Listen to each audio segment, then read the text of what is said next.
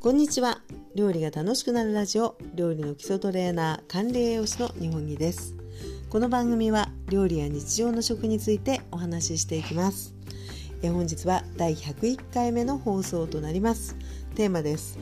余ったケーキの思い出。ラムボールの話。ということでえ今日はお菓子のお話をしていきたいと思います。改めまして皆様こんにちは。えー、今日はですねこのテーマなんですけれども、えー、ちょうどですね、えー、10日ぐらい前でしょうか、え撮影をねあの仕事で料理の撮影をしたんですけれどもその時のテーマがホットケーキだったんですよね。でホットケーキを結構ね何枚も焼きましてで、え撮影に使いつつでちょっとこう余ったものっていうのが今冷凍庫にあるんですけれども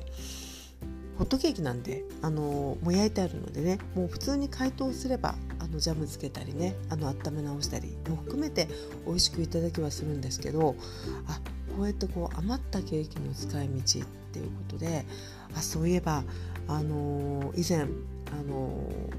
講師でね仕事をしてた時に大きい教室でやってた時に余ったケーキってラムボールにしてたなっっていうことを思い出しまして。でそのラムボールっていうのはですねこれからお話ししていくんですけれどもあの基本的にスポンジだったりとかクッキーだったりとかあとちょっとこう甘めのパンだったりとかですね。割とこうあの懐の広いあのいろんなものが入れられるお菓子でして。であこれ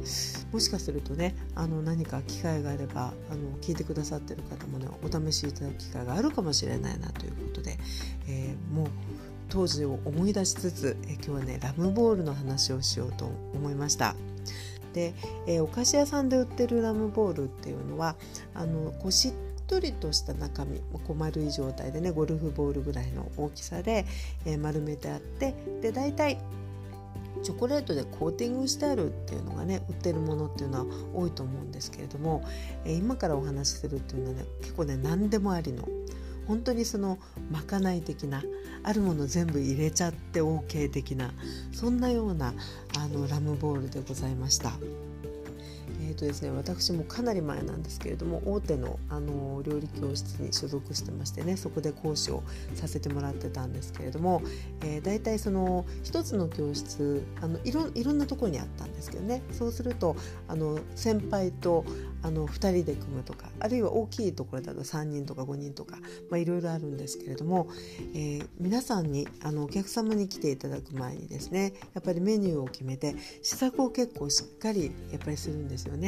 で、えー、お客様が、えー、もう習いに来てくださって。であの家に帰った時にあこれは作りやすい。ね、これはいいレシピだって言ってねあのどんどんどんどんやっぱり使っていただけるようなものにしていかないとっていうところがあるのでやはりあの教える側の私たちっていうのもあの非常にこう施策をしっかりするんですよね。でお菓子なんかだったりしますとやっぱりこう配合を変えてみたりとかですね、えー、分量をちょっと調整してクリームとのバランスを見たりとかいろんなことをするんですけれどもそうやってあの施策を結構してきますとねやっぱりある程度こうくさんできてくる。うん、ですねそうやって例えばスポンジがたくさんできた時にあのそれをねあのこうしようって言って作るのがね割とラムボールを作ってであの社内のねオフィスの方とかにもちょっと味を見てもらったりなんていうことが思い出されるんですけれども、えー、お菓子屋さんで売ってるようなこうチョココーティングのようなあのなんていうのかな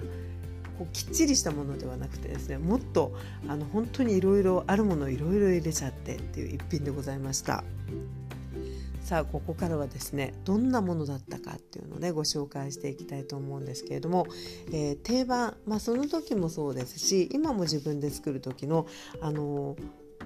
三大材料っていうのがあるんですけど1つ目がもう言わずもがなケーキ類なんですよね。これスポンジでもいいですしあとはあの、まあ、ビスケット砕いたりだとかあとは、えー、パンでもねちょっとこう甘めのブリオッシュ的なものだったりとかですね、えー、あとは、えー、まあおお菓子まあお菓子かな、えスイスロールって市販のものがあると思うんですけど渦巻き型のねスポンジがあると思うんですけどああいったようなあのケーキもねすごく美味しく作ることができます。なので自分で作ってもいいしそういう市販のものを活用してもというところになるんですけれども、えー、そういったもの。それと2番目がねシロップです。ね、これはねあの結構ネットで調べていくとね割とコンデンスミルク入れる方がいらっしゃったりとかあとジャムを入れる方もいらっしゃったりとかねいろいろなんですけど私はね大体シロップを入れるんですよ。シロップってどんなものかっていうと本当にガムシロップのような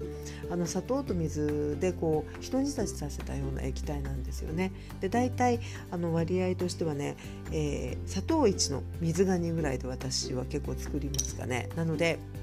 え砂糖が大さじ1杯だったとすると、まあ、水が大さじ2杯ぐらいでしょうかね。なので、まあ、ガムシロよりちょっとこう甘み薄めぐらいですかね。それぐらいの感じで、えー、用意してました。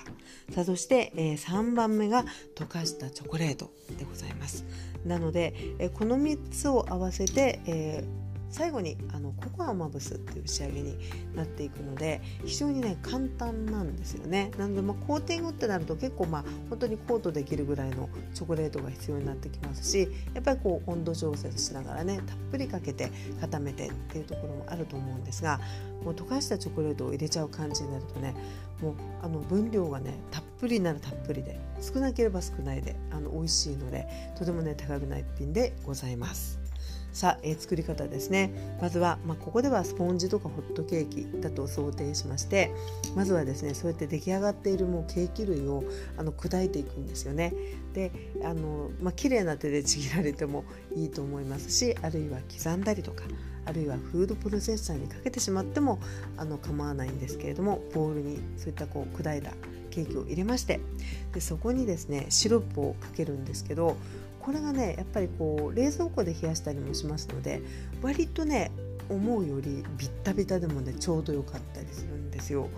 なので、えー、もうそのガムシロよりちょっと薄めぐらいのね糖度のあのシロップを、まあ、結構かけながらでラムボールなので、えー、まあ、大人があのいただく場合はねもうここでシロップにラム酒を混ぜるとかあるいはシロップと別とあのラム酒だったりあるいはブランデーだったりっていう用紙を加えてもあの構わないんですけれどもお子さんだけの場合はね、えー、召し上がる方が、えー、もうお酒入れないでシロップだけで作ったらいいと思いますね。でそういった形で割とこうびっしゃりした感じにあの振りかけましてでそこにですね、え湯煎で溶かすあるいは電子レンジで溶かしたチョコレートをねあの混ぜ込んでいくんですね。であとはヘラで本当にね切るように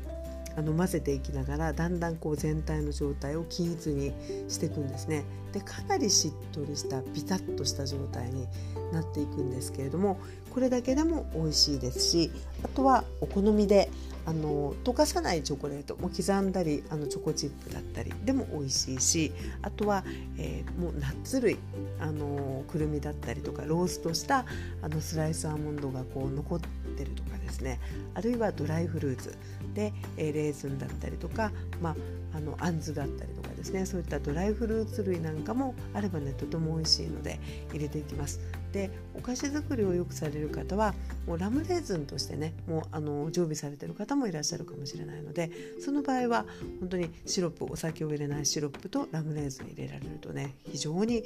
こう豊かな香りで美味しゅうございますよね。さあそういった感じで、えー、ドライフルーツやナッツを混ぜてでもこう全体がこうしっとり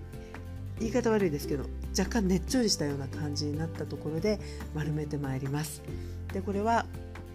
あの今ですとね結構あの100円ショップなんかでも使い捨ての手袋なんかもありますので、まあ、そういったものをつけられてもいいと思うんですけれどもだいたい本当にゴルフボールぐらいのあの大きさね、あるいはもっとちっちゃくてもあの可愛らしいですけれどもえそういった形でどんどんこう丸めていくんですよね。で丸めていってであとはあのココアをまぶすっていうだけなんですけれどもここでねもう一つポイントがありまして、えー丸めるとね結構もうかなりしっとりしてますので丸めたものは一旦あの冷蔵庫でね、えー、冷やすですねだいたい30分以上あの冷やしますとあのちょうどいい感じにこうしっとり感が落ち着いてきますし表面があんまりビシャッとしてないんですよね。なのでえまぶしたココアがねこううっすらあのまんべんなくまぶさる感じなんですね。例えば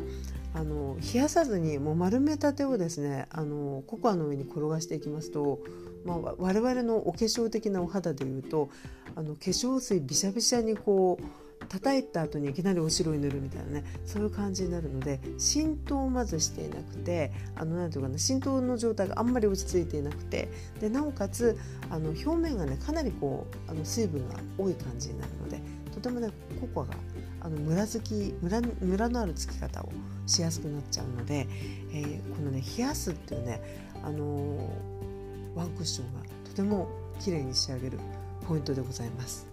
でそんな感じで、えー、まぶしましたらですねあの本当にこう食べた時にしっとりした感じ。でチョコレートはね中に入ってるんですけれどもとてもね美味しいあの一品になります。でまた、あのー、売ってるもののような感じで、えー、溶かしたチョコレートをねコーティングしたい場合はあのしっとりさせた状態であの落ち着いたところにあの溶かしたチョコレートをねくぐらせたりあるいはかけたりされてあとはもうチョコがこう固まるような感じにすれば本当に売ってるようなラムレーズンあのラムボールになっていくと思いますのでえこんな感じでですねあのいろいろ混ぜてねあの作っていただくとちょっとこう想像以上の美味しさ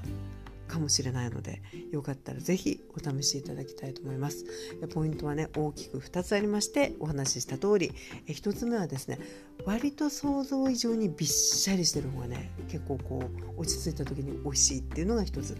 そして2つ目は、えー、ココアをまぶすパターンの場合は、えー、まぶす前にね一旦こう冷蔵庫で休ませるっていうねこの2つができますと非常にね素敵な感じの、えー、一品になってまいります。であとは本当にあの好きなフルーツ入れられたりナッツ入れられたりあるいはチョコでコーティングしたりあるいはチョコも本当にビターなものからあのホワイトチョコレートまでねいろいろ使っていけると思いますしそしてあの洋酒もですね私はもうね結構本当に文字通りラム酒をシロップにこう混ぜて